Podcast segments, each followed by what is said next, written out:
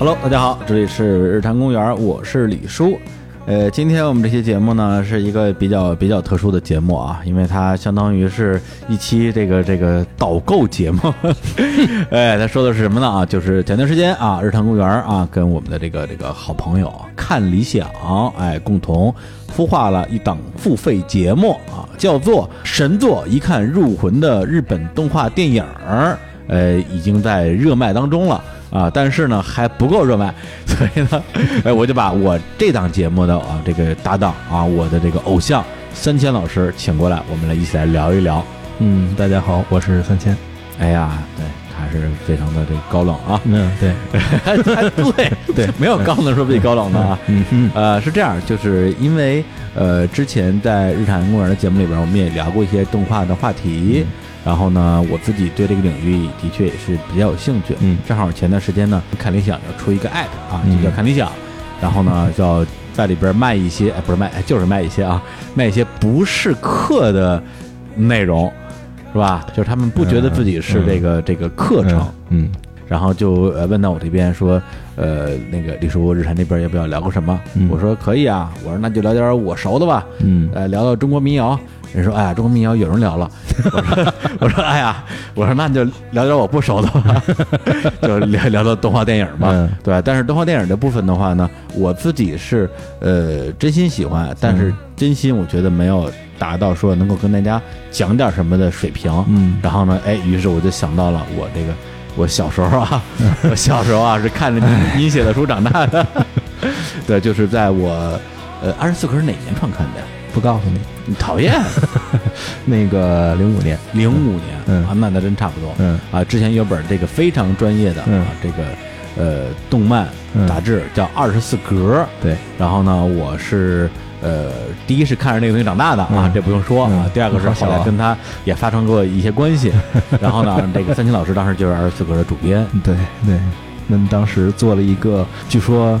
很受欢迎，但是大家都是要等到它过期了之后甩卖的时候才去买的这么一本 功能性很强的呃动画类的专业性的杂志啊。是叫二十四格，不过因为我那时候，嗯，其实最开始也是买那种偏资讯类的动漫杂志比较多，那时候很多嘛，嗯，什么动感新势力，看动漫追动漫，后来是知道的二十四格，发现哎，它跟其他的所有的这些卖资讯，其实很多时候已经不是卖资讯了，就是卖盘嘛，嗯，的都不一样，有大量的关于日本动画、漫画，比如说一些导演的访谈，一些这个业界历史的一些回顾，还有一些作品的这种分镜。赏析，我当时我就惊了，我说这东西怎么搞到手的呀？然后那个时候说实话也看不懂，就觉得这东西牛逼。嗯，所以那个时候实际上就是对我来讲，二十四格看的时候，嗯，相当于是我自己看日本的，包括剧场版动画，嗯，还有一些高口碑的 TV 动画吧，是第二波高潮。嗯，对，因为我第一波可能就是上大学的时候，嗯，那时候刚开始有这种。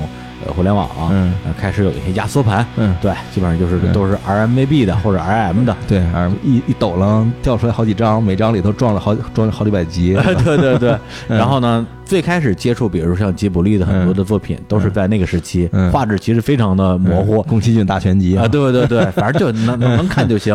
对，就包括呃这个宫崎骏、高田君也分不清楚谁是谁。然后第二波呢，就是看二十四格，然后那段时间差不多是在呃零八到一二吧，就那几年时间里边，会意识到原来这个作品它背后有这么多这么多的故事。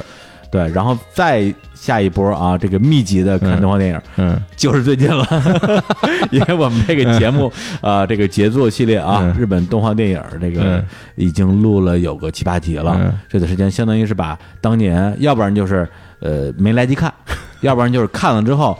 以为自己看懂了，再一看觉得说，哎，咱就根本没看懂。二十四格本来就没看懂，照着二十四格去看了片儿，其实还没看懂。那怎么办呢？只能把当年二十四格的主编请过来，再聊一遍。对，而且我跟那个刚刚提到二十四格杂志啊，也有一段这个很私人的小渊源啊。其实，如果我们听众里边有之前看过二十四格的，肯定有，因为我们那个。动画那个付费节目上线之后，好多人在评论区就说：“我天哪，三千这个名字，我好多年没有见到过了，一万年没有听到，对都都是老粉儿。然后，如果你们曾经在差不多二零一零吧到二零一二期间，曾经在这个二十四格动漫饭嗯。的这个淘宝官方旗舰店嗯。买过二十四格或者动漫饭，嗯，对，那么那个时候卖给你们杂志的人是谁呢？是谁呢？是我本人，是李啊叔本书呃对叔本书，呃因为那个时候呢，就是呃，其实也是这个一点点因缘际会，嗯然后因为那时候这个。呃，家属啊，嗯那时候我还有家属啊，家属呢，这个呃想开个淘宝店，嗯然后没有东西可卖，然后 然后呢，然后呢，他们杂志社呢想想卖书，没有店，不是，我们有店，我们自己在卖。你当时跟我吹的是你做的特好，可以卖我们东西。我做的确实好，后来就稀里糊涂就把这活儿接下来结果接接下来之后，家属就开始忙了，嗯所以那个店的整个的经营基本上都都是都是我在弄。哎，发货也是你吗？写的名字也是你吗是？这样的，就是 因为后来我们有那个那个打印打单子那个机器嘛，就不用自己自己手写那个嗯那个单号了，嗯对吧？但那个时候大家可以想象到的。客服嗯，然后呢，这个发货，嗯。包括包装嗯，然后去，反正就是你们能接触到的所有的人，其实都是我。然后 那个时候给淘宝店投诉 接电话都是一个咬着舌头说话的人。是因为，而且你说你上淘宝旺旺嘛，嗯对你都得就用那种淘淘宝语气啊，就亲啊，对，或者说哎呀这本书没有了呢，对这对，因为我不能我不能让对对方觉得这这边是一大爷，你知道吗？哎呀，就是做了很多这个这个啊这个非常平民的工作。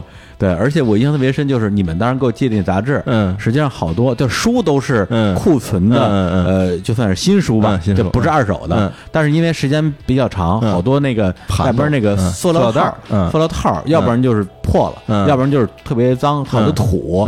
嗯然后，但是因为我觉得，虽然我也不是你们你们嗯。公司的人，嗯。但我觉得从我这儿发出去的东西，它不能是又脏又破的。嗯，然后我就我就自己买了好多那种特别好的袋儿。对特别好的那种塑料的那个透明的那个嗯。包装套，嗯。然后所有发货的那个二十四格动漫饭的杂志，嗯。我一个一个给人书换书套，哦，对，就保证大家收到，哪怕是二十四格动漫饭的第一期，嗯。拿到时候就跟就真跟全新的一样，那那套儿反反光，我特别亮，所以就没挣着钱。哎，是啊，挣了钱都买了套了，哎，工匠精神，嗯，对？工匠精神。对嗯，然后所以你看，就是说了这么多的这个这个渊源吧，嗯所以这次也是呃挺机缘巧合的。而且一开始我还我有一个想法，就是说嗯聊这个动画杰作，我来找十个嘉宾嗯聊十个作品嗯。后来真的去聊一下之后，发现这完全没法实现，嗯因为一个嘉宾一个路子。对我跟每个人都得磨合一遍，这就简直叫死亡了。嗯。对，后来跟那个三星老师，我们就一顿饭，嗯。然后把这个我们有可能聊到的所有作品过了一下，嗯，我说行了，行了，行了，也不用找别人了，就就就他了，这这也太牛了。这个因为之前李叔跟我说的时候，我还是想着就是以普罗丢萨对普罗丢萨的这个身份，哎。就是我们就牵个线儿，然后帮个忙。哎。然后你不是想找十个制作人吗？啊？那我吉布利给你找10个。吉布利给你找一个，哎呦，皮耶洛找一个，Color 给你找一哎个，呀。就是都有，然后都熟。都熟，而且都说中国话，然后就是你们聊呗。嗯。然后后来李叔说不行，不行不行吃不下，那个 只能就一对一的，咱要不咱先试试吧。对，结果一试啊，咱们就就停不下来啊。嗯。现在其实这个已经接近录完了吧？嗯。其实我个人是觉得啊，三星老师因为之前在这个动漫杂志写过那么多文章，包括当主编，那现在通过呃电台这样一个形式，用声音、呃再去把那些其实你已经很熟悉的历史、嗯跟大家分享一下，我觉得沿袭了当初你做的那些事情。嗯，其实啊，就是嗯我觉得这这个事儿从一开始就没变过。嗯比如说我们那个时候看完一个动画片，想跟别人交流，嗯你只能通过办一本杂志的方式，才能够就是想办法多的把自己的想法输出给大众。嗯，然后后来呢，拜互联网所赐，有了互联网，然后你就可以办论坛了。哎，然后后来你再想弄的时候，有两种方法，一种是你想单向输出，那你就做电台，比如说嗯。集合、或者是那个日坛，就是嗯。这都是一个好的方法。是。或者是你想大量输出的时候，这时候就做弹幕，啊，就弹幕视频网站，就是转评赞、弹幕这些东西，其实都是一个很好的分享的方法。对于我个人来讲，我觉得就是，呃。文字分享是就书面语的分享嗯和语言的分享也是两种状态。就书面语的分享的时候，它可能需要更沉一点儿，聊天儿就是对谈式的分享，嗯，我觉得是很轻松的，而且，呃，反倒是能够碰撞出很多就是一些更好的灵感了。嗯嗯甚至于我有的时候写东西之前，我是愿意跟别人大量交谈的。啊因为聊着聊着，我就从对方的思想那边，就是提取出了我的一些想法，然后就变成了我的一些个个人的一些总结。是，嗯，或者给你一些启发吧。对，就是嗯你比如说我，我愿意。比如聊那 Ganex 的时候，聊那个安野秀明的之前，我是跟原来在 Color 那边做过的同事，就是聊了很久，就是聊一些想法。然后，但是同时我也喜欢跟李叔聊，就是因为李叔这边是一张白纸，我我我什么打过去，李叔都能直球给我打回来。这个光这个反馈本身，我也能够感受到一些很直接的，就是对用户到底是什么面向用户编程，这个感受很好的。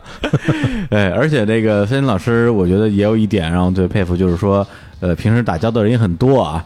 这个往往啊，能写的人不能说啊，嗯能说的人不能写啊，而且也不能叫能说，你说叫能喷，嗯是吧？然后这样的人呢，结果去年遇到一个啊，嗯就是这个淼叔 李淼啊，这是又能写又能说嗯。对而且，哎，这李淼叔这个形象啊，嗯对那天我们那活动，然后跟三千老师站一块儿，俩人就跟哥俩似的，对，乐乐都认错了，对，乐乐连我乐乐都认错我一进场，乐乐说：“哎，淼叔你来了，上来。”我说：“哎，淼那个说你就这个。”我说：“我不是淼叔。”乐乐说：“啊，我认错了。问题是你们俩已经见了得得得有十面了，知道吗对对愣是认错了。对，都是这个大高个儿啊，这大胡子，嗯大喷子，嗯特别”能说对对，真的是眼镜、大高个儿，然后大胡子、微胖，然后都是日范儿的。啊。对，然后所以后来我说，哎，正好借这个机会啊，我作为一个当年的这个杂志的读者，还能以这样一种声音的形式，嗯。哎，把当时呃在杂志里边有一些是那个时候讲过的，嗯。对，比如说关于吉卜力的历史嗯啊，嗯。啊，关于什么亚经手啊，嗯。关于安庆明那帮人啊，嗯。也有一些是最近十年间出现的，嗯。比如说像新海诚，嗯。你的名字、嗯嗯。这样一个现象级的作品，那现在呃。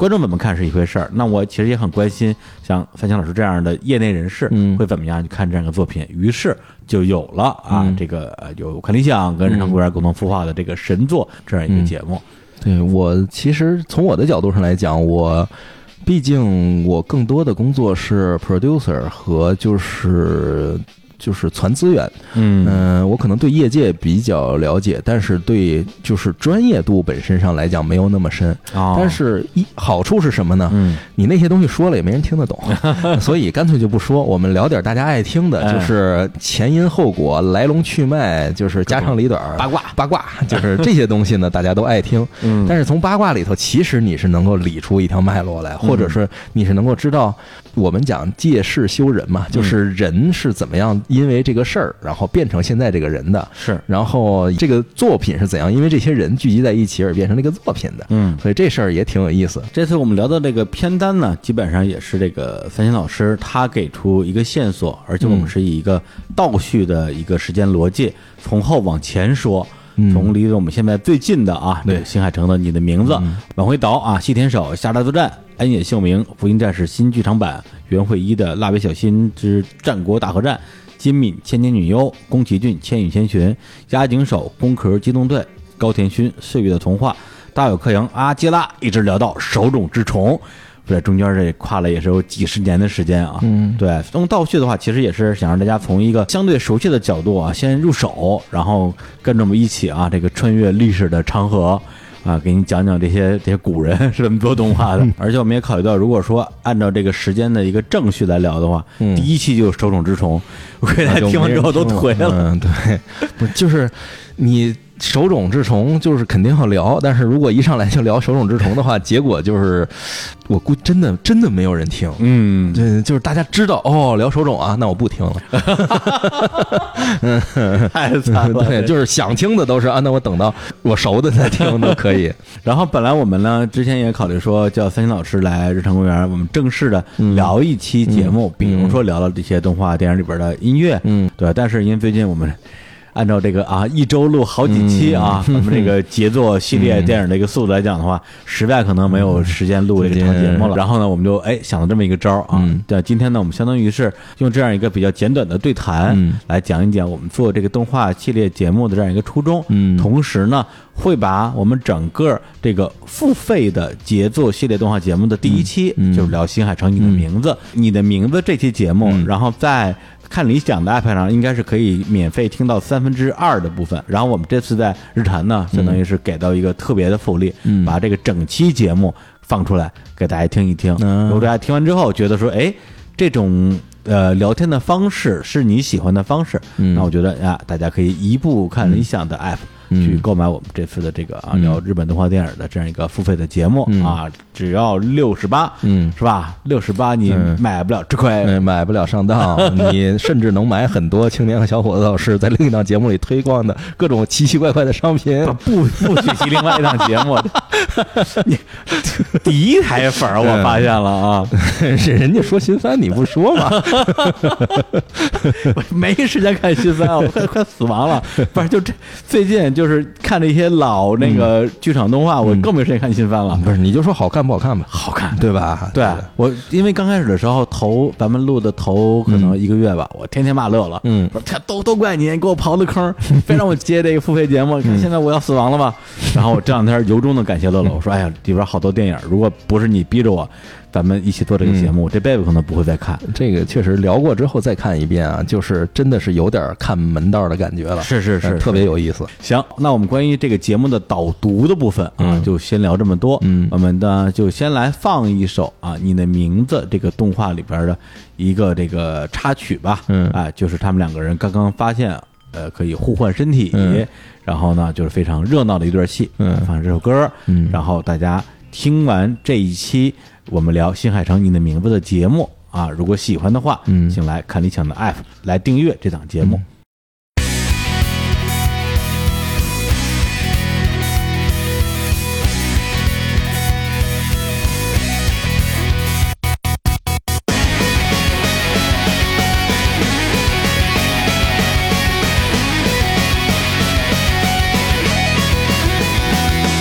やっと目を 覚ましたかい。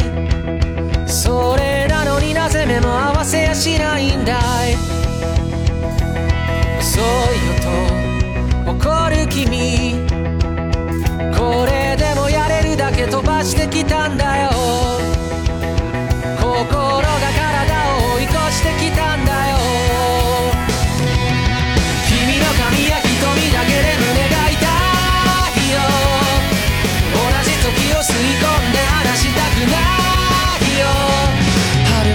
昔から知るその声に生まれて初めて何を言えばいい君の全然前世から僕は君を探し始めたよ。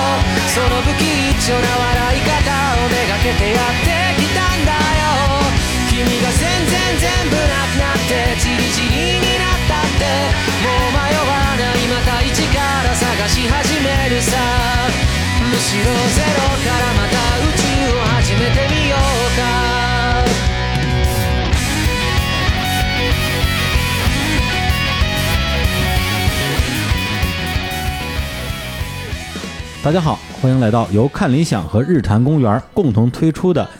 杰作系列之神作一看入魂的日本动画电影系列节目。我是主持人李叔，对面是我们的特约嘉宾三千老师。嗯，大家好，我是三千。嗯，哎，我们今天是第一期节目，来聊一聊新海诚导演的《你的名字》。你的名字啊，是二零一六年八月在日本首映的动画电影。除了导演新海诚之外啊，他集结了一个非常黄金的制作班底啊，包括了人物设计田中江鹤、策划导演安藤雅思，以及电影的配乐是啊是由知名的日本摇滚乐队 Red Wimps 担任制作。他的男女主角的配音啊是影星神木隆之介和上白石萌音。然后这部电影上映之后呢，是连续很多周啊雄霸日本的票房冠军，也是目前除了吉卜力工作室以外唯一一部票房超过百亿日元的一个日本动画电影。同时，它现在的这个票房也是日本本土电影历史票房的第二名啊，第一名呢是宫崎骏导演的《千与千寻》。同时，这部电影咱们在中国大陆地区引进，也是到今天为止日本电影在中国大陆地区取得的票房的最好的一个成绩，非常难以超越的历史地位。那首先，我想先跟那个三星老师讨论一下啊，为什么把这部电影选成我们的杰作系列里边的一个这样一个作品？嗯，从电影本身来讲，日本的动画电影长期或者说日本的国产电影，嗯，长期以来给人以就是几种不同的流派嘛，嗯。就是互相轮替的感觉。比如说，我要热闹的，就是宫崎骏这种热热闹闹的，嗯我要那个忧郁的，我要是静的，就是类似矢志愈合呀，嗯或者高天勋啊，嗯就这种类型的。然后我要，呃，比如说一些个纯商业的，那可能是甚至一些电视动画改编的剧场长片啊，对是这种样子的。新海诚的《你的名字》其实突破了几件事儿，一个是原创，嗯它是一个原创电影。嗯呃，你要知道，原创电影对于把观众吸引进电影院这件事，天然不具有优势的。对所以我们这部电影最吸引之处是什么呢？是新海诚导演的下一部作品。啊，对，等于于说，对于电影本身来讲，新海诚又成了一个卖点。嗯呃，而新海诚本身的优势就是他是一个作家型的导演，嗯嗯他的作品都会像诗歌一样的美。他在电影中所传递的一定是日本年轻人生活的体验，是。而且这个导演我们经常说他的美术风格特别好，对。他的美术风格可以达到一种源于生活、高于生活的效果。嗯嗯新海诚之前，大家可能不意识到这是一种可以出彩的地方。新海诚之后，大家在背景美术上突然都开始下功夫。你说这画云彩这件事儿，对，就是所有的中国学动画的学生，在新海诚之后都会了画云了，嗯都知道要像画实物一样来画背景，哦把它的这种高光、这种强对比度、这种反差都要画出来，嗯上面都滴着几滴水，然后这反闪着光，非常漂亮。对，所以说，看新海诚的。呃，动画电影是一种视觉上的享受，是嗯非常美的一种感觉。嗯，那你的名字，我觉得还有一点就是说，它感觉上好像是打破了这种所谓的动画电影和电影之间的那个藩篱，让很多其实不是看动画的人走进了影院，在日本，对对，这个我觉得是特别重要的一点，就是一个动画电影，如果要想得到所有的人的认可的话，那你就要为所有人来创作它，嗯。最后一定是所有人都跑到电影院来看你。呃，你的名字就是它，不再是一个我们常规意义上认为动画电影就是爱动画的人看的，嗯嗯，包括你的名字在国内上映的时候，也是大量的对于动画没有感觉或者没有感知的人，嗯。呃，因为别人说最近有一个日本电影特别好，我们可以去看，然后到了现场发现，哎呀，怎么是动画的？看完之后发现，哎，真好看，嗯，这个感觉是非常有意思的。对，所以，呃，他这种故事在面向年轻人去创作，最后让年轻人到电影院来看，然后看到的又是一个不同于我们认知上的，就是给宅看的那种动画电影，嗯。而是给年轻人讲的，呃，讲述年轻人的故事，只不过手法是动画的这样一种片子，效果非常好，所以才会造成就是整个日本社会有大量的人去观影，反复观影，一传十，十传百，这个效果是非常好的。还有一点呢是。新海诚这个作品的抛出的时间非常合适，嗯，而且它的主题呢也是关于就是像彗星撞地球这样的一个大灾害这样的一个主题。是这个主题对于我们来看可能有点扯，但是对于日本人来讲是非常刻骨铭心的一个东西，因为他们刚刚在不算久远、太久远之前经历了灭国级的大灾难——东北大地震，就是我们俗称的“三幺幺”大地震。是，这个电影实际上跟这个灾害在一定程度上有了一定的情感的连接，嗯所以在某种程度上是又让日本人回味起了当时的那种感觉，但是同时又抚平了日本人民对三幺幺大地震的这种伤痛，也是让很多人愿意去电影院看，并且反复去感受的这个一个原因。嗯还有一点呢是，新海诚的个人在动画电影历史上的成长经历非常的特殊，但是也非常有代表性。他是从一个人完成一部作品，一路成长到接长片，然后最后能够现在管理整个。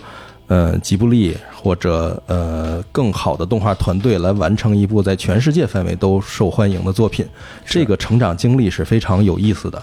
我们有必要通过他的这个成长经历以及这部作品的一些优点，来看一下如何一个动画导演，嗯，从孤胆英雄成长成为一个真正的全方位的导演。嗯。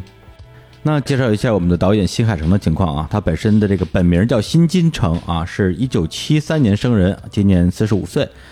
他最开始的职业呢是做游戏的背景美术啊，从两千年开始自己独立制作动画，早期的作品包括《他和他的猫》以及《星之声》。那之后呢，他又制作了《云之彼端》《约定的地方》《秒速五厘米》《追逐繁星的孩子》这些动画作品，在日本拥有了一定的业内影响力啊，也被一度认为是日本动画电影的新希望啊。但是因为他的长篇作品整体表现呢比较欠佳啊，也受到了一些业内的质疑。直到《你的名字》这部电影横空出世，然后拿到了今天这样一个成绩。新海诚之前给大家的印象啊，是一个很文艺的、很豆瓣的。很严谨就二的 那样一个形象的一个动画导演啊，甚至也有些说法，就是说他，呃，这个电影拍不长，对，片子越短，这个最后的质量越好，越长就越扑街。那他这次他是怎么突破自己这个魔咒的呢？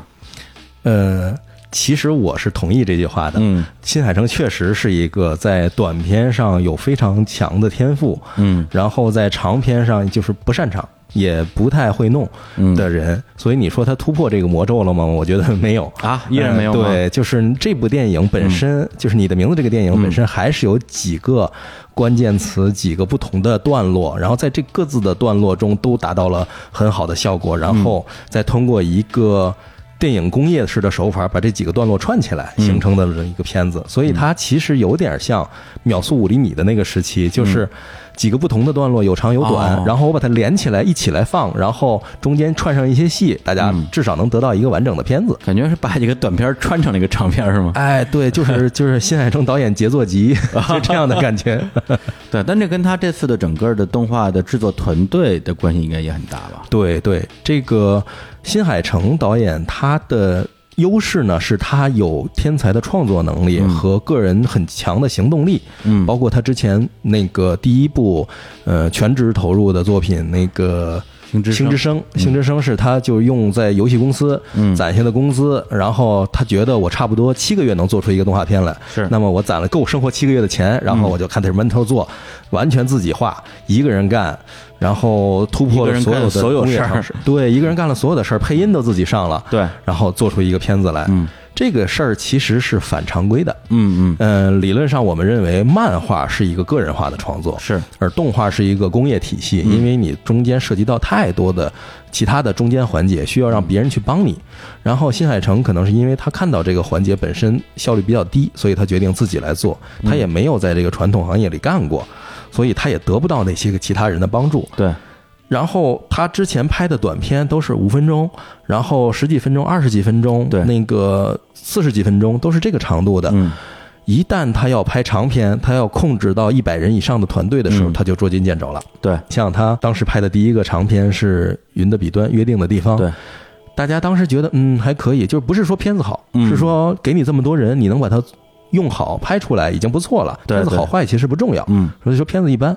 嗯但是到了追逐繁星的孩子，那个时候就大家就不能忍了，就是我给了你这么好的团队，嗯给了你这么多资源和时间，然后你拍出来一个画虎不成反类犬的东西，嗯这样是不行的。所以那个时候他的个人的声誉应该是经受过一次挑战的，嗯或者说到了最低点吧的最低点。嗯对，这部片子的优势是什么呢？就是它能够让我们发现，哎。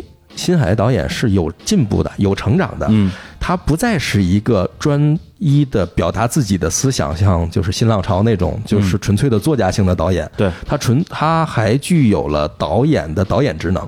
嗯所谓的导演职能是什么？就是你是一个团队的总负责人、总经理，嗯你需要招募一支合理的团队，让这支团队来帮你去实现很多东西。是所以你看，新海诚是一个画背景美术出身的人，对对对他不会画人呐、完全不会不会画人。他这次找到的呢是很有名的一个人设师，叫田中将贺。是这个田中将贺，我们之前在《花名未闻》这个非常有名的动画，全球都很多人都看哭了的一个动画，是由他来做的人物设定。然后后面呢，他们两个人合作了一个广告，然后基于这个广告呢，两个人认识了，他就把他拉进了组，让他来帮自己实现我自己不会画美少女这个事儿。同时，他还想让田中将贺帮自己当就是作画监督，但是田中将贺因为有事儿，所以帮他拉进了另一个人。哎呀，这可了不得了！这个拉进的这个人直接提升了一个水平啊！这个人就是吉卜力的安藤雅思。对，安藤雅思他之前在吉卜力工作了很长时间，然后他深度参与的动画，这个实在太有名了啊，《幽灵公主》《千与千寻》。然后他之后曾经短暂的离开了吉卜力，跟知名的动画导演啊，我们也聊过的金敏导演合作，合作了《东京教父》和《盗梦侦探红辣椒》。然后那时候又回到了吉卜力，和高天勋合作了《辉夜姬物语》。所以就是一个这种级别的作画监督在跟新海诚来合作。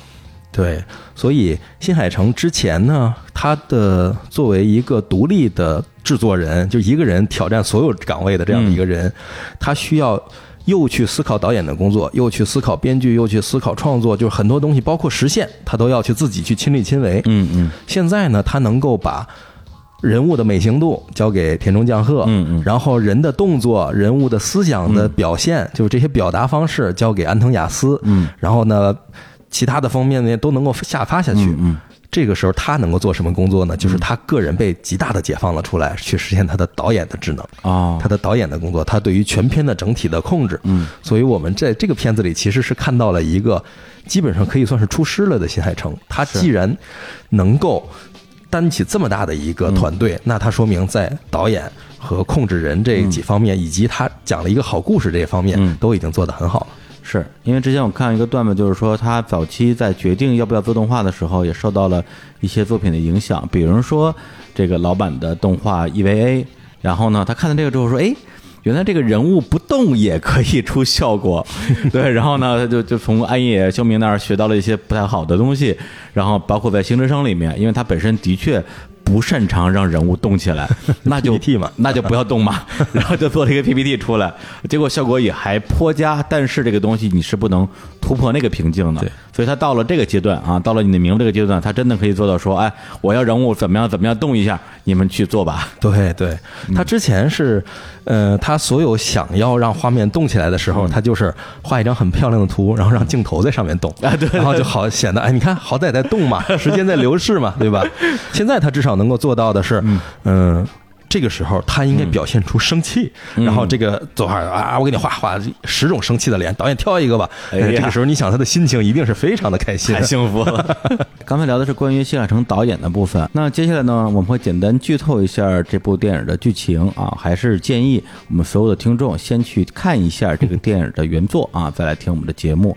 这是一个爱情故事啊，男女主角都是高中生，呃，这个时间设定呢是二零一六年，男主角叫立花龙啊，生活在日本东京，在上高中。女主角叫宫水三叶啊，她是生活在日本岐阜县一个叫做私手町的虚拟的这样一个地方。那接下来我就简单叫他们叫龙和三叶。两个人虽然都是高中生，但他们俩的生活状态相差还是非常多的。生活在乡下的这个三叶呢，就非常向往在东京的这种啊非常繁华的都市生活。直到有一天，他做了一个梦，其实就是一觉醒来，发现自己变成了一个男生。然后同时呢，我们的男主角龙也一觉醒来，发现自己变成了女生。然后醒了之后做的第一件事儿就是先摸胸。然后这也成了电影里边的一个梗。然后两个人就这样呢，按照一个其实有点俗套的这样一个交换身体的模式啊，开始了各自的人生。而且呢，跟之前几乎所有的互换身体的这种电影、影视类作品一样，完全不讲道理，就非常迅速的适应了对方的生活，甚至在对方的生活里边扮演起了一个更加成功的角色。比如说三叶。他在他那个镇上是一个神社的继承人啊，也是一个有一个巫女的这样一个身份，而且因为他的父亲本身是一个镇的镇长，是一个很有威严但是风评有点争议的这样一个镇长的角色，导致他在他的班级里边呢地位有点微妙，然后他自己也不知道该怎么样去解决。然后这个男生龙呢，他本身应该说还是蛮有男子气概的，但是唯独对女人没有办法。然后他本身在餐厅打工，暗恋餐厅的一个也在那边工作的大姐姐啊，但是他呃各方面的表现应该说是非常的弱鸡的。然后在这个互换身体的过程之中啊，男女主角分别帮助对方解决了他们最大的难题，而在这个过程之中啊，两个人也暗生情愫，直到有一天发现啊，原来他才是我的真爱。这就是故事的前一半剧情，然后到这个剧情的中段的时候，呃，男主角终于鼓起他那个小小的勇气说啊，那要不然我给他打个电话呗。两个人那个时候其实已经知道对方的身份，也已经有对方的手机号，结果发现这个电话打不通，打不通之后，他说没关系，反正我们下次还会再交换身体，到那时候再跟他聊聊呗。一个发现，诶。那之后身体再也没有交换过，让他觉得很疑惑，然后就通过各种线索去查、去寻找，最后发现一个非常惊人的事实，就是三叶所生活的那个死守町那个小镇，已经在三年前，在一场彗星撞地球的超级的自然大灾难里边已经去世了，跟他的家人、跟他的朋友，所有人一起都已经不在这个世界上了。然后男主角这时候就发展出了一个非常重要的新的任务，就是拯救女主角的生命。整个电影的后半段讲的也是这样一个故事。说到新海诚导演呢，啊，很多他的老观众吧，呃，肯定会对他的作品里边的一些特别的元素啊有印象。比如说刚才我们提到他的这个背景，再比如说啊，他这个那话怎么说啊？有一种异地恋叫做新海诚，对，就他这里边的男女主角吧，总是特别惨，永远在异地，要不然呢就是这个跨越空间，要不然就跨越时间啊，甚至跨过人间，跨过人间，对，跨越生死，对。但这种元素，你觉得在他的这个作品里边，为什么会这么的一以贯之？这个特点呀，在很多的文学作品中都有出现，尤其在日本的作品中出现的非常多。在新海诚这是得到了一个特别具象化的一个表现。嗯嗯，这叫什么？这就是心与心的距离。嗯嗯，就是我们最近的距离和最远的距离到底是什么？嗯嗯。而新海诚用一种最最最最贴合现代人体验的方式，把这种距离感直接抛在你面前了。嗯，新海诚其实强调的不是异地恋，嗯，而是。我和你的心的传达，在传递到了之前的这个空虚感，对这个空虚感很重要。比如说呢，以前的人，我给你写信，嗯，一个月到，嗯，这一个月的时间里我是快乐的，嗯，因为我知道你一个月后会收到我的信，是。下一个月我还是快乐的，因为我知道一个月后我会收到你的回信。现代人是什么？嗯，我给你发一条微信，两秒钟之后，你怎么不回啊？你为什么不回啊？嗯，你看见没有啊？嗯，那个你看见了不回我，是不是因为我这发的不对呀？啊，是我发的不对，你不高兴了不回啊？还是说因为你旁边有人你回不了啊？对，旁边这人是谁呀？这人我认识吗？坏了，这个事儿就哎呀，这个事儿就没没完没了。内心戏，对，这种内心戏其实就是什么？就是由于科技的进步，嗯，造成了我们之间的交流的节奏变快了。嗯，节奏变快了之后，我们对反馈的期待变得极强。对。而且他这个变化其实感觉挺明显的，比如说在星之声的时候啊，也是一对被拆散的恋人互相发短信，但他们俩隔开的是那个光年光年距离，也就是说，当其中一方给对方发短信的时候，对方要等七年才能收到，对，这个太可怕了，就那等那封信要等七年。对，但是到了这个秒速五厘米呢，实际上那个时候。这个短信是可以秒答的，嗯，对吧？但是这个男主角呢，就一直在写短信，嗯，写完之后呢，就又删了，嗯，对，就他始终不愿意发出去，嗯，实际上是另外一种心灵上的一种桎梏吧。对，这个你像《星之声》里那是什么？那是一种坚定的态度，就是我不知道你在哪儿，嗯，但是我要坚持的要等你，直到某一天我知道，哦，果然是因为什么原因出了什么问题，我们需要七年的时间才能够怎么怎么样，嗯，然后同时我得到了一个。正向的反馈就是，果然你给我发来了一条短信，我知道哦，我这七年等的是有价值的。对对对，我接下来还会再等你多少年，这个是没有问题的。嗯，然后到秒速五厘米里的时候呢，是这样，是一种我跟你之间其实没有距离。嗯。这就是我们之间最远的距离。对，因为我怕我给你东西之后你不回复我。嗯，在秒速五厘米里，一开始两个人是积极回复的。对，是非常快的去写信沟通什么的，就是打电话就聊的没完没了。嗯，但是慢慢的就开始疏远了，因为你有你的生活，我有我的生活。对，然后再接下来，当这个东西过了一个阈值，突然在一个坎儿上断了之后。你连这一步都不敢迈，对，这其实是一个心理上的距离。对对，因为我看也有评论说说这个男主角啊，就是一个弱鸡。对啊，因为他在种子岛嘛，种子岛到立木没有那么远。对，你已经是高中生了，你跑一趟不就解决了吗？不是这么简单的事儿，特别是日本人不是这么简单的事儿。他小时候倒是跑过一次，对，给他的挫折感实在是太强烈。就上初中的时候，对对，日本人是这种，就是。我要么做，我就一条道做到底，嗯，要么我就踌躇不前，我是不敢往前走的，嗯嗯。他这种情况是非常普遍的一个现象，所以你看现在日本的年轻人大量的什么，呃，不婚族，嗯嗯，或者婚后不生孩子，或者干脆就不谈恋爱，或者只是网友，然后都不见面，就这种东西，它是一种全民的一种情感，嗯。然后新海诚把这种情感。非常具体的放在你面前，然后让你觉得，哎呀，这就是我呀！我也有过这种时候，我们也有。我们在发微信的时候，给一个我们不确定什么回答的人发一条微信的时候，那写了删，删了写嘛，对对吧？也是一样的。对，而且就是香海成自己也说啊，这个作品是他自己的一些呃导演风格的集大成者。刚才也提到啊，就是这个所谓的异地恋，包括了时间、空间，还有这个生死的元素，这边全用上了。对。这两个人，一个一个人在东京啊，嗯。一个在一个人在村里，嗯。啊，然后两个对话的人啊，中间隔了三年时间，他是跟一个三年前的人在对话，然后那个人呢，到今天为止其实已经死了，对，他要去把一个死人从时间线上拉回来，做了这样一个设定。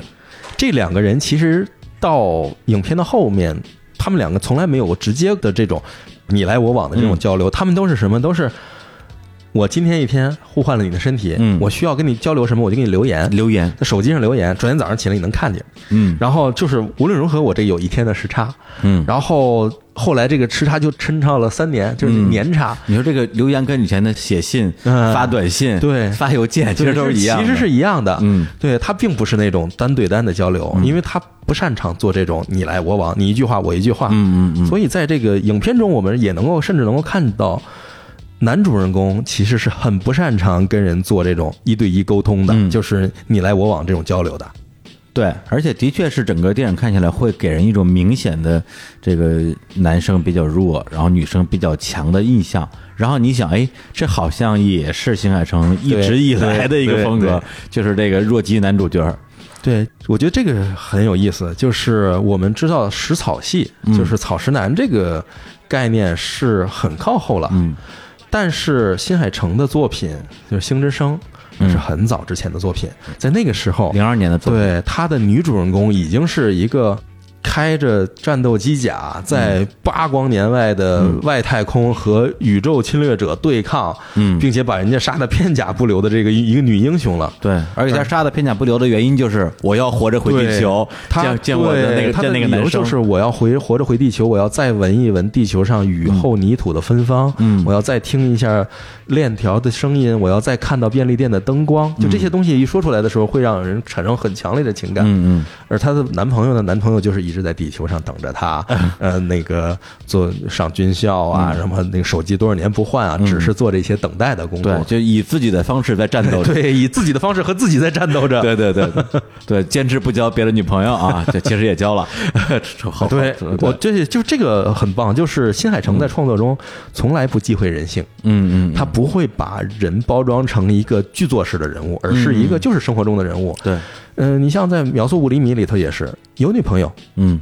这都没有问题，但是这是他的人性中的一部分，嗯。不代表他心中就没有过去的那个回忆，嗯嗯。那件事儿在他心里还是没有放下的，是，所以他一定会把这件事情，嗯。作为他整个贯穿始终的一条线。对，包括在你的名字里边，这个三叶女主角也是绝对是更勇敢的那个人，对对。包括在两个人有一个非常快速的闪回啊，互换身体，帮对方去做任务，嗯，基本上你觉得这个三叶是唯一的主角，那个龙的存在感极低，对对对对，然后同时，当两个人在同一天发发现自己哦，原来我心里想的是那个人的时候，龙的表现说，哎，要不然我打个电话，哎，没人接，没人接，那就没那算了吧，了呗。对，这姑娘是想到这件事之后，就因为她相当于是这个扮演这个男生啊，嗯去搞定了这个大姐姐啊，跟大姐姐定了一次约会，然后她一想到。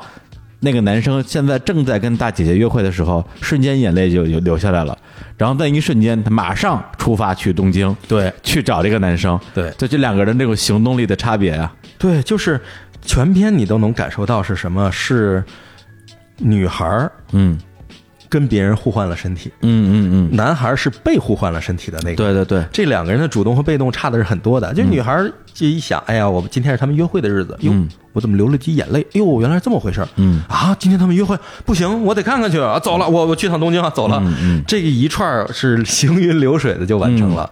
而男主人公，我们看到他不仅是在跟我们这个女主人公之间的交流，哪怕在他就是暗恋这个大姐姐，就在约会那一天的交流里面，也是一个处于高度被动的状态。对，他不知道怎样跟强势的人交流，他也提前没有做好任何功课。对嗯，就算是女主人公给他留了大量的攻略在手机里面，他也没有办法很好的利用起来。最后呢，他度过了完全的就是败北的一天，然后对方也能够看透，说你好像跟以前不是一个人，对，就你也不是那种状态。对，然后人家说我觉得你心里有别人儿。对对，他说，哎，就是说哎你心里是不是有人呢？他说，嗯，好像是吧，就是这种 对，就这种就是极度被动。嗯所以整个电影的前半期，嗯，都是在这种女主角带动剧情，然后男主角被动的被带着往前走的情况上去走的。然后在这种过程中，男主角不知道自己接下来要干什么，嗯嗯、女主角其实也不知道，女主角只有一个远期目标。然后电影观众看到前半期是乐乐呵呵的，嗯但是也不知道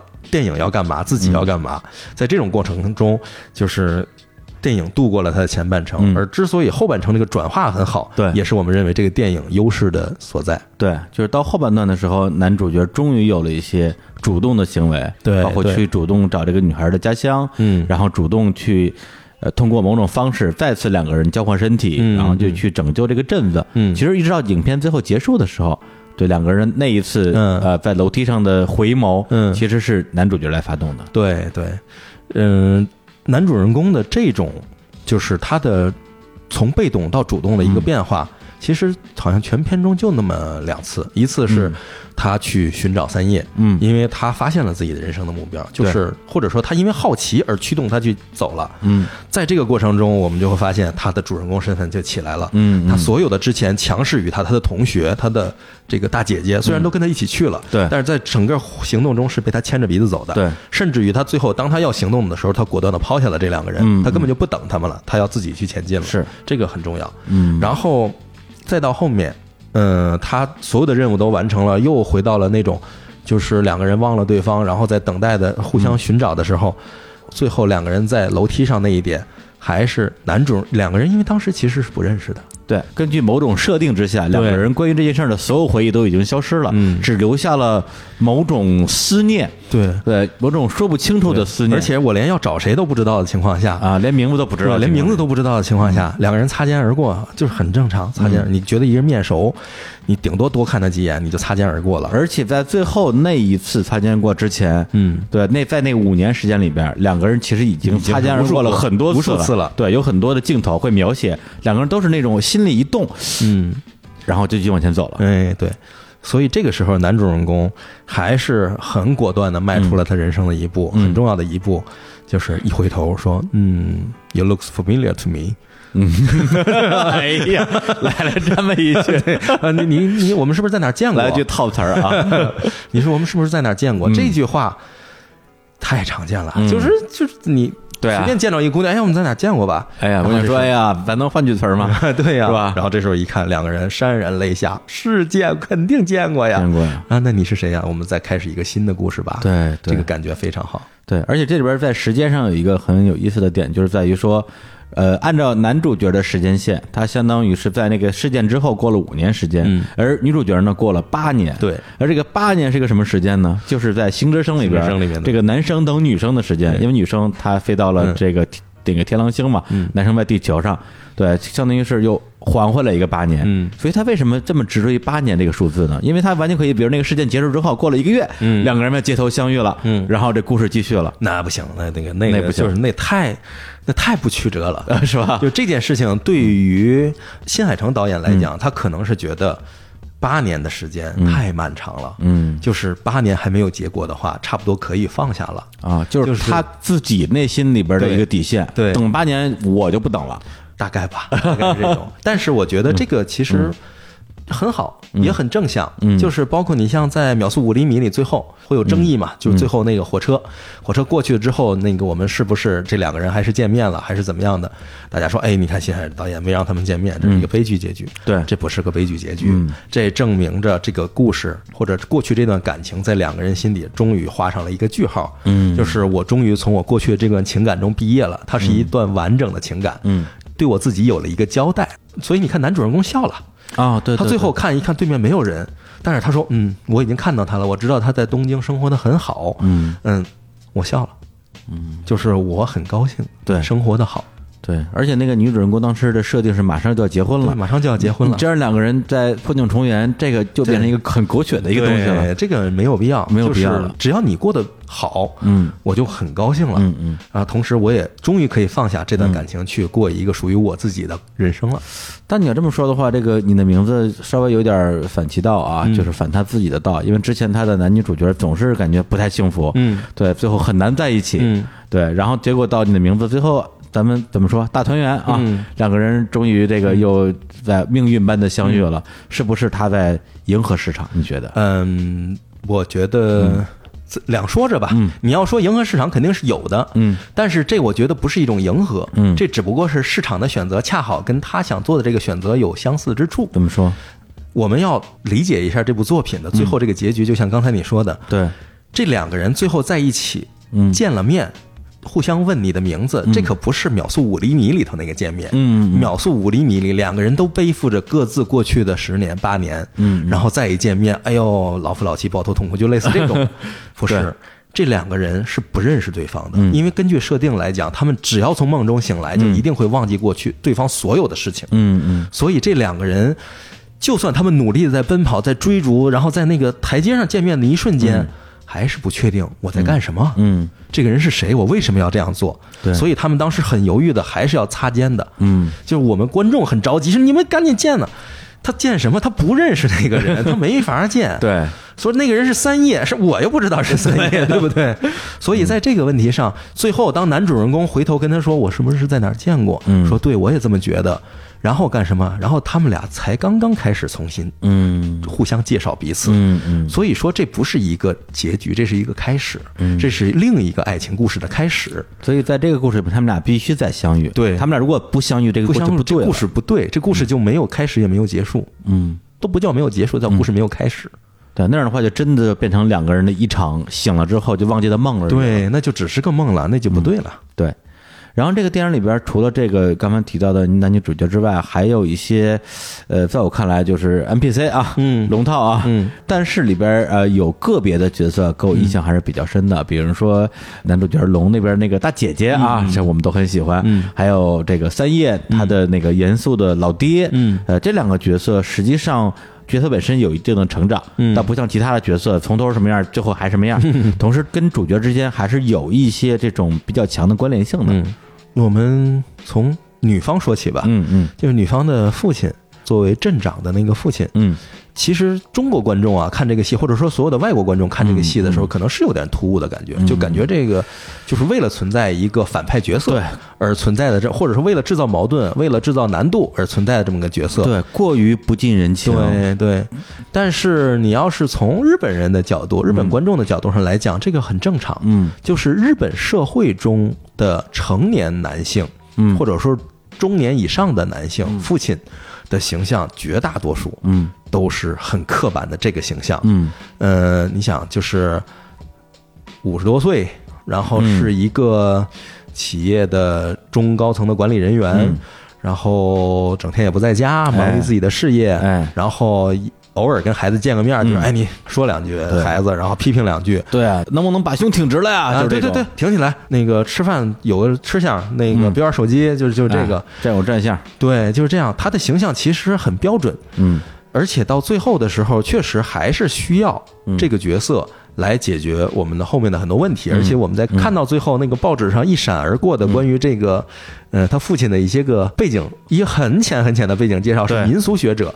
这个时候我们一瞬间就会知道，哦他是民俗学者。民俗是调查什么？就是调查这个四守这个地方的一些传过去跟彗星有关的文化来的。来了之后呢，认识了他母亲，嗯然后成为了神社的神主，然后后来母亲死了，然后被扫地出门，然后又成为镇上的镇长。他在干嘛呢？他在竞选的时候，他是要提升镇上的科技水平的，嗯对他是要干这件事儿的，所以这个人的形象就丰满起来了。对，因为对我来讲，呃，现在看这些电影的时候，我会反复的思考，说这个角色到底是为什么而存在的？嗯把它拿掉了，嗯对电影到底有没有影响？嗯对，所以后来我就在想说，他父亲那个角色到底是为了让他父亲解决这个镇上的危机啊，嗯就是让大家逃命的危机，嗯来安置这样一个角色，还是我为了丰满这个角色，嗯来制造的各种各样的危机或者冲突？嗯那我现在其实比较倾向于后者，嗯就是在于说。整个他这个神社实际上是可以说从一千两两百年前啊，嗯。这个彗星砸下的时候，也许留下这个传统，然后一代一代这样传下来。嗯。然后他父亲当时是为了爱啊，然后呢背弃背弃了科学教，嗯。然后呢是吧，成了这个这个这个神社。神社的这样一个一个掌门人。嗯。然后后来呢，呃，在他深爱的妻子去世之后，他成为了一个非常刻板的不近人情的镇长，嗯以他自己的方式来继续守护这个镇子守护。这个镇子，哎，对，而且到了最后，有一段戏让我印象比较深刻，就是当呃龙进入三叶的身体之后呢，他想了一个方法，说：“哎，我去说服我老爹，然后让大家来逃生啊，嗯因为他是我爹，我是他女儿，我一定能说服他。”结果。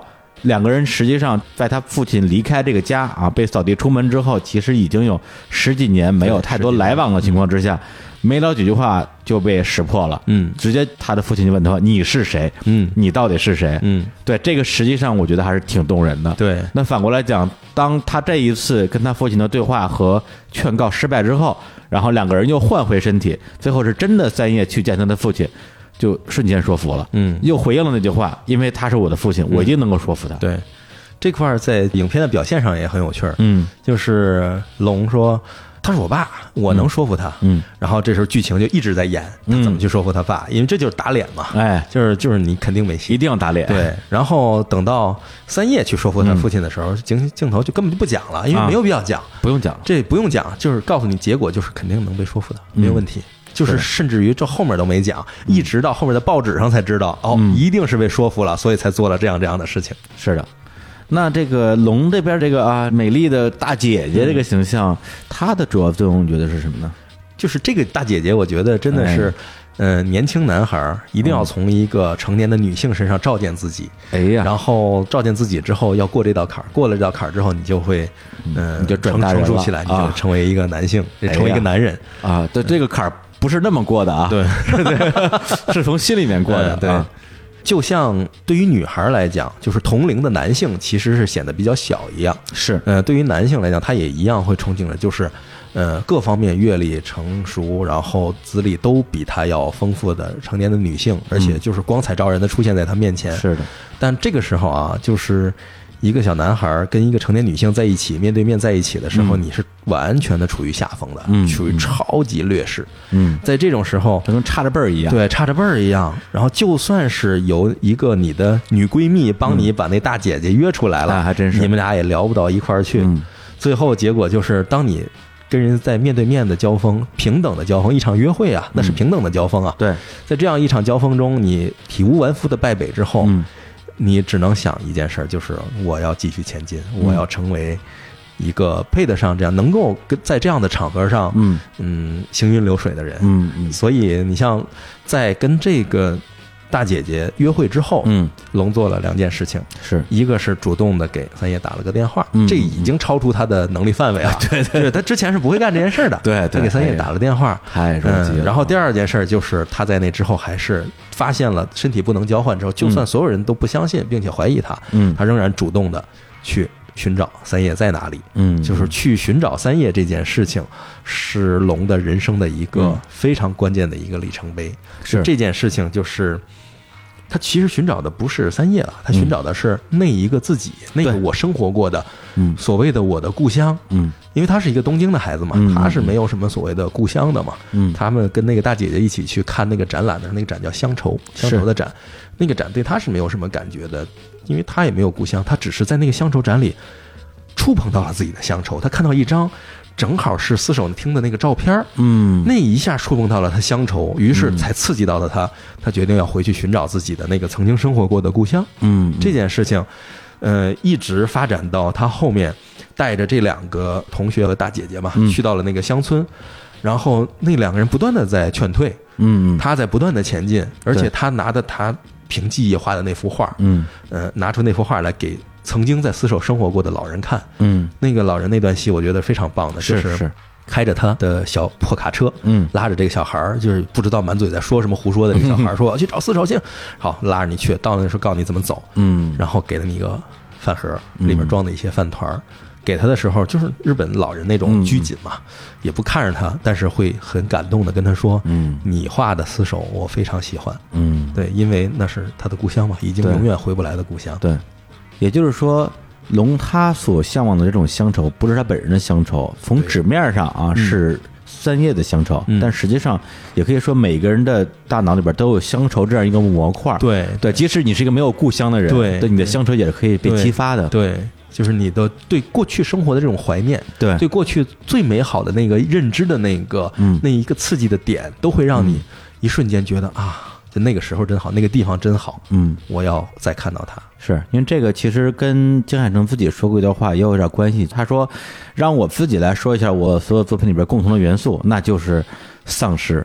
我一直在描写丧尸这件事情，对这个事情带给我的这种怀念吧。嗯，对，对，抽刀断水，水更流啊。嗯嗯嗯，这个回不来了，该回不来的东西就回不来了，你只能在回忆中不断的美化它，甚至于包括新海诚的这种美术风格，嗯都是一种，就是我们好像见过类似的画面哦，但是它比我回忆中的还要美，嗯，就这种感觉。对。哎，说到大姐姐，我还有一个个人的小触动啊，就是在我们的这个人生经验里边，或者在这种文艺作品里边，的确也经常会出现说，男主角非常的向往一个女性，然后呢，就是也是苦追不得，直到有一天，这个姑娘终于觉得说，嗯，今天的你，我觉得还有点样子哦，嗯，发现人家已经变心了，对，往往是这样的，就是这样两个事情，往往是在同一个瞬间发生。你拿人家当备胎，人家自己也有备胎。是，哎，聊了这么多，那我们现在先来插首歌啊，嗯。就来放一下啊，就是在这个彗星砸向地球的时候啊，我最喜欢的啊，哎，这时候的这个背景音乐、嗯。啊，放这首歌，嗯，高昂明快，嗯，像福音战士一样，哎爽呀，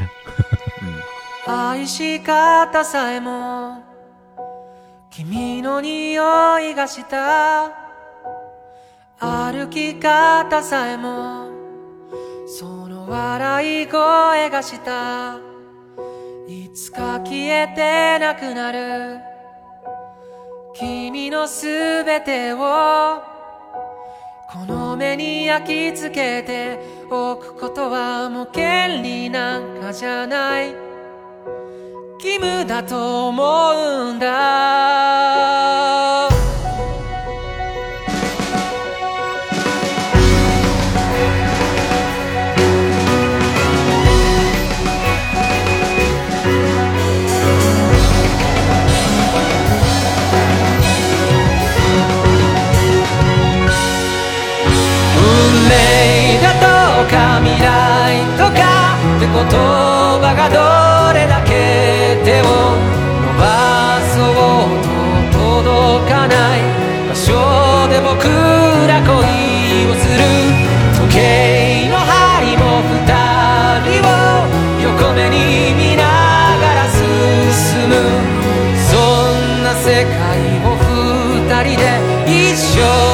いや何生でも生き抜いてゆこう Oh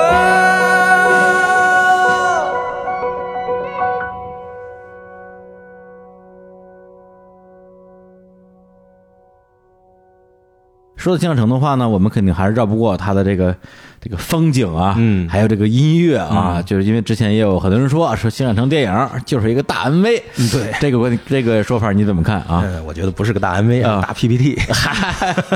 配乐的 PPT 连 MV 都不算，因为不会动是吧？对，因为不会动，拉片儿呢，这个画面在拉着动。嗯但是确实，新海诚的风景是一个非常非常独特的东西，它远远超过我们之前对动画片中风景的想象。是，我们以前可能说就看过，就是拿好的举例，我们之前说那个吉卜力，嗯。吉卜力里面那些壮大的风景画的多好，那个这个幽灵公主，什么千寻，但是那些东西对我们来讲是一种幻想。嗯。或者说不是是一种身边的东西，而新海诚画的东西是一个就在我们身边，但是远远超乎我们想象的一种壮烈的美，然后一种细腻的美，一种微乎其微的中间能又能体会到整个宇宙都围绕它而转的这种美。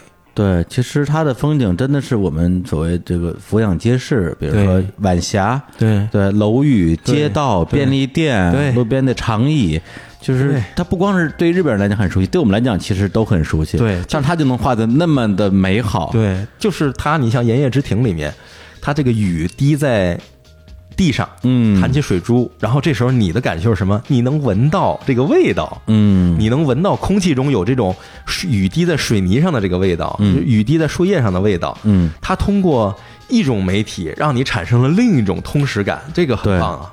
对，所以就是再回到他当年的本行啊，嗯。就是画背景、画游戏背景那么一个人，嗯。他真的是可以让自己的这种背景在说话，对就用景色在说话。因为咱们中国老词儿了是吧？嗯。一切景语皆情语，对。但实际上在很多的作品，包括动画作品里边，觉得那个背景就很多时候背景就真的就是个背景，嗯。对。但是他自己他也说过这样一句话，他说：“我觉得风景是人在最困难的时候距离最近的救赎，无论如何都无法表达感情的时候，只要退后一点点俯瞰。”人就会被美景层层包围，成为浩瀚宇宙中的一部分。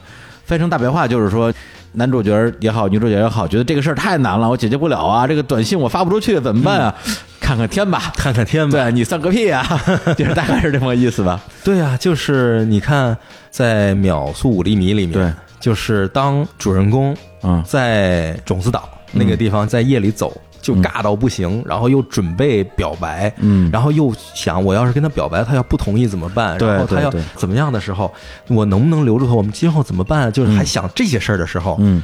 在两个少年人的面前，嗯。一颗巨大的火箭腾空而起，嗯。就是轰鸣声能够盖过整个天地所有的声音，然后一支笔直的烟柱冲上云霄，嗯，摆脱地球的引力，对头都不回的嗯奔向宇宙。对，这是一种什么情感？就是当你一个纠结的人嗯看到了这样壮大的美景的时候，至少在当时女主人公嗯看来，引力都留不住你。嗯那我怎么可能留得住你呢？对所以就是咱们俩的事情，其实就是一段嗯一段往事而已。对，就是他想告别的这个男主角，嗯未来是肯定要离开种子岛回对东京去上学的。对对，这个女主角也知道这一点，但是还是想做一个无谓的表白。对对，就在他纠结该怎么说这话的时候，嗯火箭出来了。对，对你啥也别说了，你哭吧。对，你就哭吧当当时就哭了。对，就是人在这种巨大的、浩瀚的美景扑面而来的情况下，感情就充沛，然后嗯。你的所有的防线就崩溃了，然后你的情感会随着你的泪水一起冲出来。所以在你的名字里面，是。给我感情冲击特别大的是什么？就是彗星那种美景，彗星冲上地球的时候那种感觉，然后包括他去寻找三叶的时候，嗯嗯。看到了过去的已经消失殆尽的厮守，嗯然后这时候的音乐是非常压抑的，对。非常沉的，但是与这么壮大的景色嗯。和这样低沉音乐在一起，你心中的就是千言万语啊，说不出来，如鲠在喉的感觉。嗯。所以，新海诚在他的这个创作风格的体系，在日本被叫做世界系，世界系。对，就是整个世界源于我们两个人。哦。就整个世界都是因为我们这两个人的关系而变化、而成长、而怎么样的。你像最典型的就是星之声，嗯就是这个世界到底怎么回事不知道，但是是关键就是这女孩，还有她地球上那男朋友，嗯。就这么两件事。然后还有像那个最终兵器比女也是，你根本不知道前因后果是怎么回事，反正最后就是你，嗯。主要核心元素在你，嗯。然后你和你的男朋友之间的故事嗯。是这样的一个东西。是。所以新海诚的创作的作品，他所有的好的作品，嗯。都是世界系的和经典作品，嗯就是我们两个人感情是真的，嗯。是真实的，我们的生活是真实的，嗯。但是我周围的一切都是宏大的，是战火纷飞的，嗯。是假的，是怎么样的？就是我在种子岛，我们两个人的感情是真的，嗯。啪起了个火箭，嗯。什么情况？就是就是这种，我吓死我了！就就就这么突然出这么科幻了，嗯。然后你的名字啊。就是我这回是们两个人啊。感情，哎呦，你你女朋友呢？死了，怎么死？啊？嗯彗星撞死了，对，就就啪就再彗星下来啪一彗星砸死了，这就是典型的，就是嗯。这个世界要拯救，就是我们两个人的事，这就是世界系。他的不好的作品嗯。就是不是世界系的，哦，比如说就是我不是说不好，我就是说没有给人那种冲击感，比如嗯《炎夜之庭》，《炎夜之庭》就是什么呢？没有科幻因素，嗯。这个世界不会因我们的情感的变化而发生一些变化，嗯。那这就不是世界系。最后做出来以后，就是没有这种震撼感，没有这种冲击感。嗯。然后一一定得是什么呢？就是秒速五厘米也好，嗯。那个星之声也好，嗯。那个包括这个你的名字也好，嗯。就是我们看在最最最高潮的时候，嗯是一定是最最世界危机的时候，和两个人的感情进展到最最关键的时候。嗯世界系的特点就是这个时候，嗯，世界可以等一等，因为我们在谈恋爱。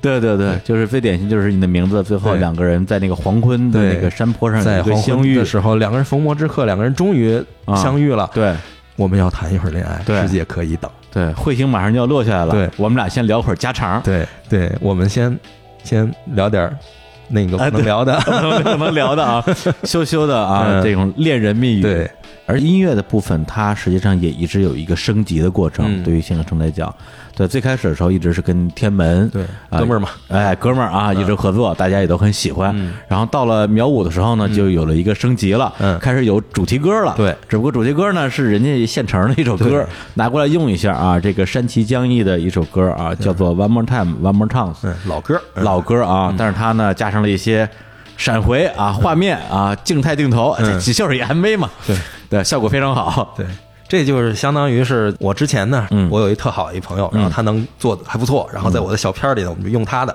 对然后呢，等到我成熟了，我开始拍商业大片儿的时候，我找一个，比如《Sound of Silence》，哎放到我这里面来，哎那就好听嘛。然后配上画面，大家肯定都觉得，哎，这太棒了。对，买个授权。对对对，这个我就升了一个级，就是我至少我现在的水平，我的东西能配得上这首歌了啊，。对对，配得上。然后再晋级是什么呢？再晋级是真的是要能够驾驭原创音乐了。嗯，嗯，这个李叔就比较了解了。啊，对他们本身这次合作里边也有一个流程的部分啊，因为大家可能会想说，哎，这个到底是先有歌还是先有的动画呀？嗯可能动画拍完了，然后大家写写几首歌给它贴上去。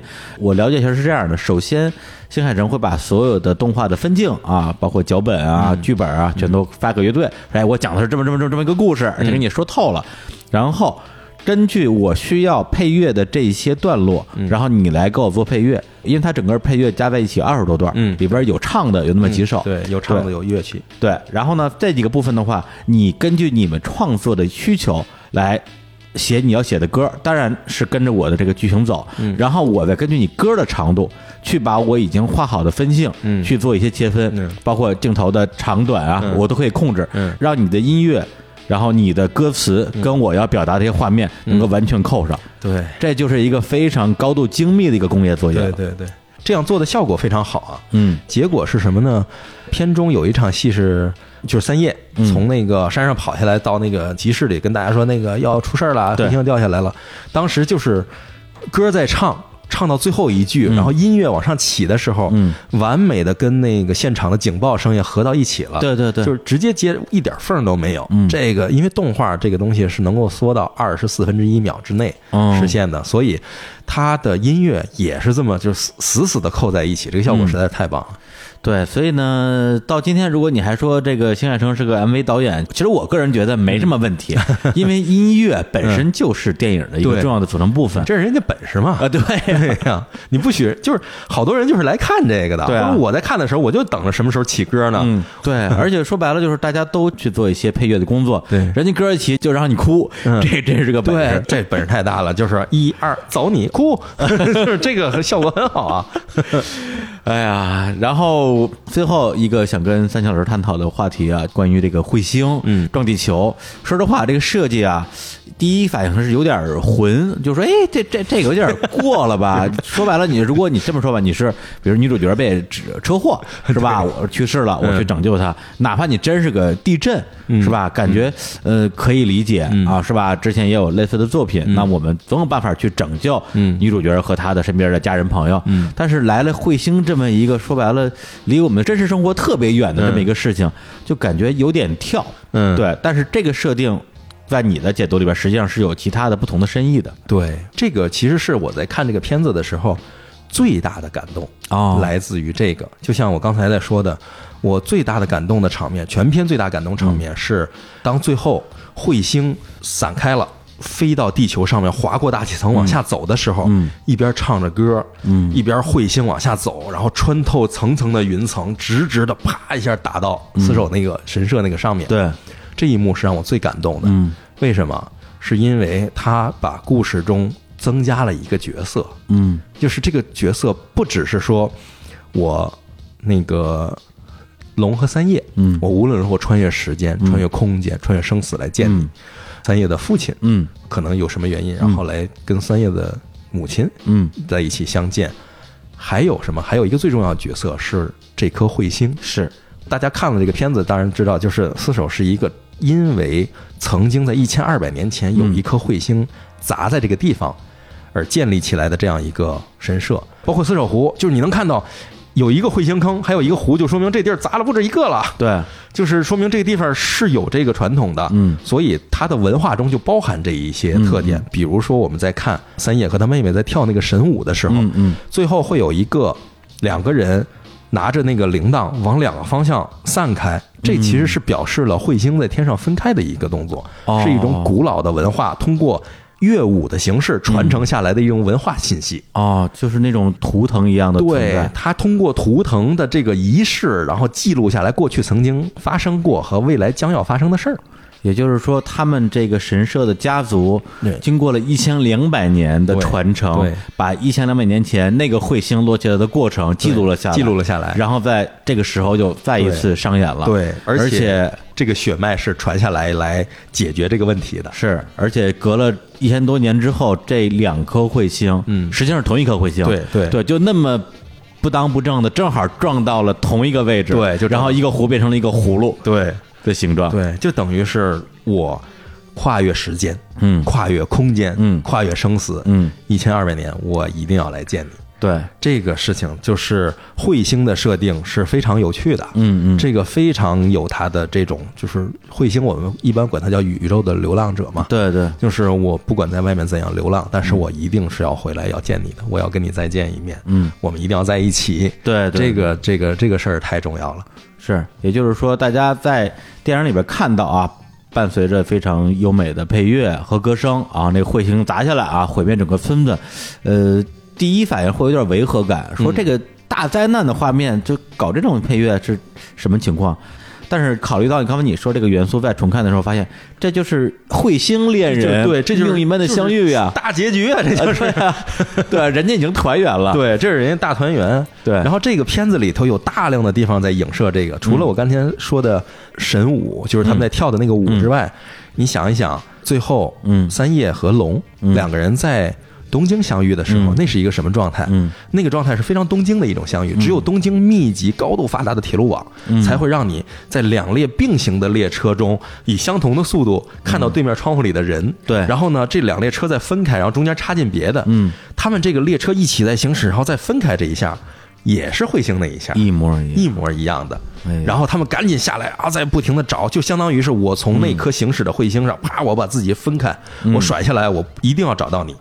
就这个动作，就是在很多地方都有这个方方面面的影射。对，就前后就全都呼应起来了。对，也就是说，这个家族一千多年啊，把这个来自于星星的信息留下来，嗯然后也是为了让现在的人们能够相遇吧，嗯就这种感觉啊。嗯所以这个怎么说？这来自星星的，来自星星的你哎啊，不星之声啊，星之声又变成星之声又变成星之声了。哎呀而且是这种跨越一千二百年的星之声传到了现在，拯救了现在的人。对对对，这个也很重要，因为它不是要阻止星星的相遇，它不是要阻止彗星撞下来嗯，它是要让星星撞下来的时候人没事儿，它是要救人。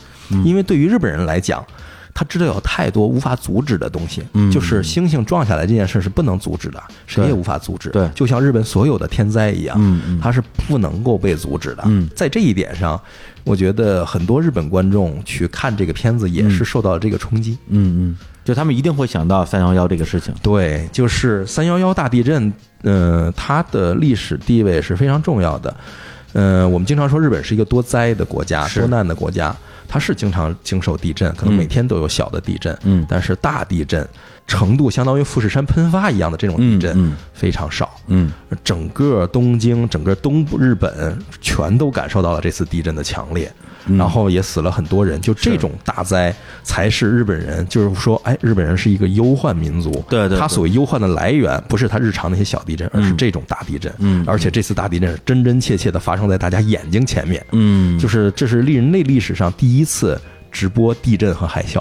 哦，还真是，对你能够在电视中看到，就是虽然后来看不到，但当时你能看到很多直升机在现场拍到小汽车在田间奔跑，嗯后面是海潮汹涌，过一会儿越过去了，没了，不知道去哪里了。就是这种东西全都能够看到，对这个是给大家留下非常强烈的印象。所以日本人后来在大量的文学作品中，全都出现了三幺幺大地震的影子。嗯我可以说，从三幺幺之后，只要谈及大灾难，一定是说，嗯，因为我想表达一下我们对三幺幺的认知和感受，甚至于对于日本人来讲，他们会说。那一天，他们对三幺幺不叫那三幺幺，咱们叫三幺幺，他们叫那一天，阿诺希，就那个，就是阿诺希，你怎么怎么样，就是那一天的时候你在干什么？嗯。不用问哪一天，说的一定是三幺幺那就是那一天。啊，就是那天那会儿你怎么样啊？说啊那天我怎么怎么样，都是这样的。哦，所以这个已经成为一种就是烙印了，烙在了深深的烙在了脑海中。整个这一代日本人，他对他们俩，我觉得是一个精神上的很大的一次重创。对，就是非常大的一次精神重创，就是你干什么都没有用，嗯该来的他一定会来，嗯而且来了你就拦不住。嗯嗯，就是这个一点辙都没有，所以在这种情况下，日本人的这种物哀的情感，对对对，才会很大的表现出来。所以为什么在找到了三叶的那个，看到了三叶就是所在的那个四手湖、那一瞬间，那是影片的最低点。啊，对对对，就是看到三叶死，那不是最低点，嗯找到了四手湖那一瞬间才是全片的最低点。人家，然后日本人一看，哎呦，这不就是三幺幺吗？哦，这不就是那一天吗？对就是那一天发生的那件事吗？我的乡愁已经无处可去了，嗯就是我的故乡已经没有了。嗯嗯这种感情就是就心到了最低点，嗯，后面再发生的事情就是慢慢往上把人再拎出来嘛。对，把人救出来。对对，所以这个是不是也是说他在日本能够得到这么多人的喜欢甚至共鸣的其中一个原因？对，这个描绘一个这样的灾难，而且是以一种就是又无奈又正向，就是三年前发生的事儿啊。嗯我得有多大的本事，我能穿越回三年前去把人都救回来呀？嗯，我相信很多对对朋友在三幺幺中去世的人，对。这七年来一定都在做着这样的梦，对对对。就是我要是那个时候在，我要是跟他打个电话让他来我这儿该多好啊，对啊。对吧？对，就是这种时候，就是你能想象到观众在看到这一刻的时候，嗯。会想起的不是电影本身，是那些个已经逝去的朋友，那些个已经离开的人，或者说我在那一天的时候，我到底有什么事儿没做对，嗯。我什么没做？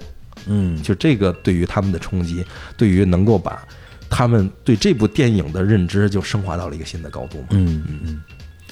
哎呀，这么聊的话，这个电影我相信，呃，很多我们的听众啊，可能也会有全新的不同的认知，因为之前可能很多人也是拿它当一个很简单的这种交换身体、带点穿越元素的一个恋爱啊，少年少女恋爱的一个动画来看，而且在日本也有一些这个评论家吧，或者业内人士，嗯。呃，给出一些说法啊，嗯。说新海诚这次为什么能成功，嗯。因为他拍了一部连傻瓜都能看哭的电影，对，的确也有这样的元素在里面嘛，对对，呃这个门槛比较低啊，对门槛低也不是坏事儿嘛。对啊，但是并不影响它的层次感。对他这个电影的层次感是很丰富的，嗯像人家说的，嗯，傻子进来，傻子也能哭，对吧？但是我多看一层，我比你多看到一层这个人物关系、人物的情感，嗯嗯我也能感动。对对我再比你多看一层，我还能感动。我再多看一层，它这个层次很丰富，是能够让你像剥洋葱一样，嗯每剥开一层洋葱，你都会哭一次哭一次。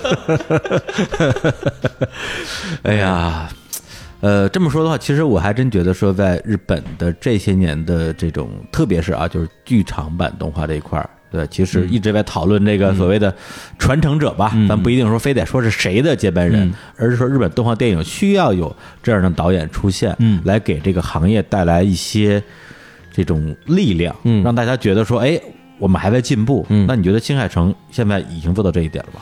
嗯，我觉得他已经做到了，嗯。就是至少他通过这一部电影成功的向大家证明了，嗯。你给我正确的资源，并且我通过个人的努力，嗯。我能够拍出一部让所有人都满意，嗯，就所有人都认同吧，就不用说满意，让所有人都认同的一个电影，觉得嗯是个玩意儿，嗯。是个东西，而且还有很大的可提升空间，是。这就很好。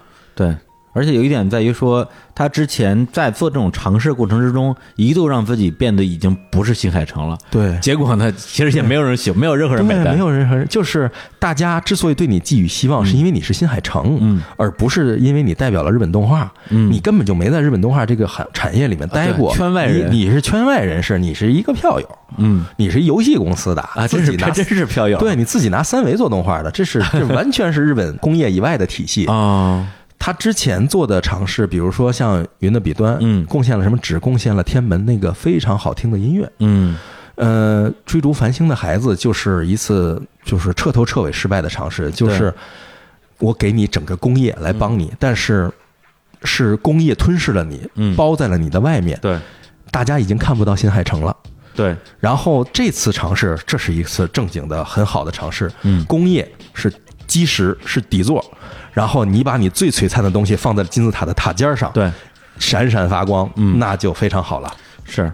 包括他自己也说过，说他之前拍电影的时候都是凭着直觉在创作，然后直到拍《追逐繁星的孩子》的时候，那时候三十五六岁吧，第一次开始看一些编剧的书，开始学习写写剧本了，对，就这么一个状态的一个人。那个时候开始就是邯郸学步嘛，然后照着理论开始弄，然后身边又有很多行业前辈，嗯，很容易就失控，嗯就控制不住了，嗯。然后这东西就崩了，嗯。呃崩了之后呢，谁也不愿，嗯。就是只能说这叫导演未满吧，嗯。就是水平以上，实力未满。对对，然后这一次，嗯，像是跟一帮志同道合的人一起，嗯。而且我觉得有田中将和这种同龄人跟他一起，哦水平也很好的同龄人一起来做，这才是正经的。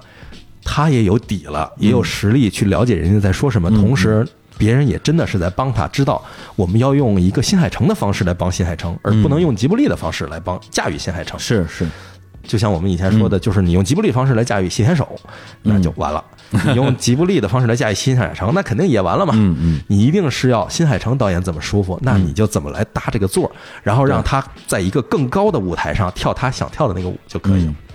哎呀，所以就是到最后啊，咱们日本动漫行业一直在找这样一个所谓的这个继承者啊，或者是未来的一个突破式的继承者，我觉得是。对突破式的继承者这样一个角色，最后是让这样一个圈外人嗯。扮演了这样一个角色，然后大家觉得说，嗯，那就是他吧，嗯，是吧？大家也会比较自动的把一些资源聚拢到他身上，来帮助他实现其实是大家的一个梦想，嗯。这样一个状态。嗯，但是难度也不是没有，因为新海诚只有一个新海诚，对，就是他差不多两三年出一个活儿，嗯。所以，呃，在某一个领域上，他可以作为一个突破式的继承者存在。嗯呃，只是希望就是通过他的这样的一个身份、一个身影，能够带动更多的人愿意去思考这种突破方式的可行性，然后让行业内的人更多的敞开，然后接纳行业外的人，以及让行业内外的人更尊重行业内的人，一起来合作。嗯嗯，这个是新海诚的重要的作用。对，就是说他实际上对后续的这些电影创作者是会有很大的影响的。对对，特别是当你不是一个科班出身的行业里的业内人士的时候，嗯你该怎么样去进入这样一个行业去做自己的事情？他从一个自己一个人干所有事儿的嗯独立创作者，到现在可以驾驭这么大一个团队，做出一个从票房来讲和影响力来讲的话，已经是史诗级的电影。嗯对，整个这个轨迹其实都是可以大家去学习的部分。对，所以为什么我们说新海诚的《你的名字》是一部杰作呢？就是因为它不只是新海诚个人的一个集大成作品，它还是一部制作非常精良、呈现手段非常好，并且把故事讲到了人心里去，呈现出了整个社会风貌的这样一部作品。就是放到几十年或者一百年后再看，我们通过这部作品能看到现在的人、现在的事、现在的人的所想，以及一个穿越时间、空间来看你的这样一个好故事。是。那我们的节目呢也到了尾声，给大家最后再说一个小的细节，就是说这部电影本来的名字呢，或者或者或者说在定案的时候一个名字叫《若知是梦》啊，这个呢是本身是日本的一个叫《古今和歌集》里边的一首诗，作者是小野小町。呃，他的原诗是这样写的：“思念入眠，遇见伊人，若知是梦，何须醒？”意思就是说我怀抱着思念入睡的时候，是不是就能梦到我想要的那个人呢？早知道这是一场梦，但愿我不要醒过来。就是梦到喜欢的人之后的那种怅然若失，是不分古今中外都有了一个情感，因为他们这里边的这种灵魂互换啊，都是在梦里边进行的。嗯，然后呃，我们也非常希望啊，就是新海诚给日本动画行业带来的这一场美景啊，它不只是一场梦，未来还能给我们带来更多的精彩。好，那我们就这样结束这期的节目啊。最后呢，再给大家带来一首，也是来自于那名字里边的插曲啊，就是在最后最后两个人这个时隔了啊五年八年之后啊，久别重逢在楼梯上，嗯哎，这段戏的一个背景音乐，哎，这个从两个人没遇见的时候开始，一直到擦肩而过，一直到遇到啊，看的人在电影院里汪汪大哭的那段音乐，哎，太棒了，歌词实在太棒了。哎，那就在这首歌里边来结束这期的节目，跟大家说再见，嗯，拜拜。拜拜。二人の間通り過ぎた風はどこから寂しさを運んできたの泣いたりしたその後の空はやけに透き通っていたりしたんだ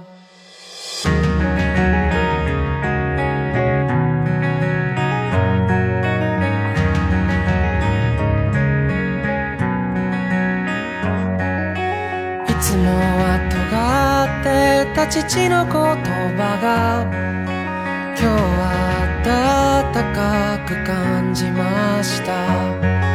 優しさも笑顔も夢の語り方も知らなくて全部君を真似たよ。もう少しだけでいい。あと少しだけでいい。もう少しだけでいい。少しだけでいい。あと少しだけでいい。もう少しだけくっついていようか。